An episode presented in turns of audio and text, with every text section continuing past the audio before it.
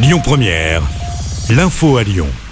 Bonjour Rémi, bonjour Jam et bonjour à tous. À la une, le début aujourd'hui d'un procès très attendu à Lyon. Six hommes sont soupçonnés d'avoir commis un braquage de fourgon en Suisse.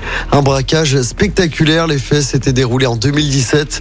Le fourgon contenait un butin d'une valeur de 40 millions de francs suisses. Ça représente un peu plus de 38 millions d'euros. Le procès doit durer 10 jours devant la cour d'assises du Rhône. Le procès avait été reporté à plusieurs reprises. Justice toujours, trois hommes jugés aujourd'hui à Lyon pour avoir frappé des policiers.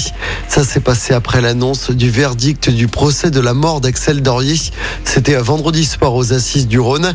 L'un des policiers avait eu quatre dents cassées. Deux suspects qui avaient pris la fuite ont été arrêtés à samedi à Mézieux et Vaux-en-Velin. Un troisième homme de 24 ans a lui été interpellé hier à Dessines. Les trois suspects seront présentés au tribunal de Lyon en vue d'un jugement en comparution immédiate. Je rappelle que dans le procès autour de la mort d'Axel Dorier, le conducteur de la voiture a été condamné à 12 ans de prison. Son passager a écopé de 5 ans de prison, dont 3 avec sursis. Des boulangers vont manifester à Paris cet après-midi. Mobilisation à l'appel d'un collectif contre la hausse des prix de l'énergie malgré les aides du gouvernement. Certains n'arrivent pas à s'en sortir. La manif partira à 14h place de la Nation à Paris. Dans l'actualité également du jour, le concours du Bocuse d'Or. Il se tient actuellement au Sierra à Eurexpo. Emmené par Naïs Pirolet, 25 ans, la France va tenter de remporter un deuxième titre mondial d'affilée. Naïs Pirolet, c'est la première femme à porter les couleurs de la France dans ce prestigieux concours de cuisine. Et puis la réforme des retraites présentée aujourd'hui en Conseil des ministres autour d'Emmanuel Macron. Une réforme qui prévoit notamment le report de l'âge légal de départ à 64 ans.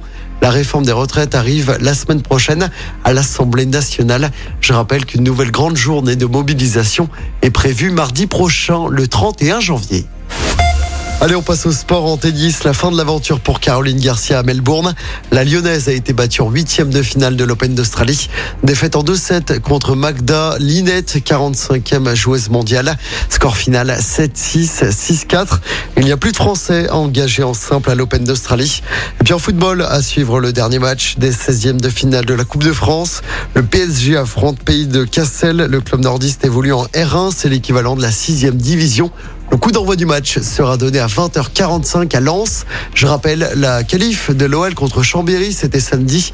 Victoire 3-0 des Lyonnais grâce à un triplé d'Alexandre Lacazette. Le tirage au sort des huitièmes de finale de la Coupe de France sera effectué ce soir à partir de 19h. Écoutez votre radio Lyon Première en direct sur l'application Lyon Première, lyonpremière.fr et bien sûr à Lyon sur 90.2 FM et en DAB+. Lyon Come, yeah.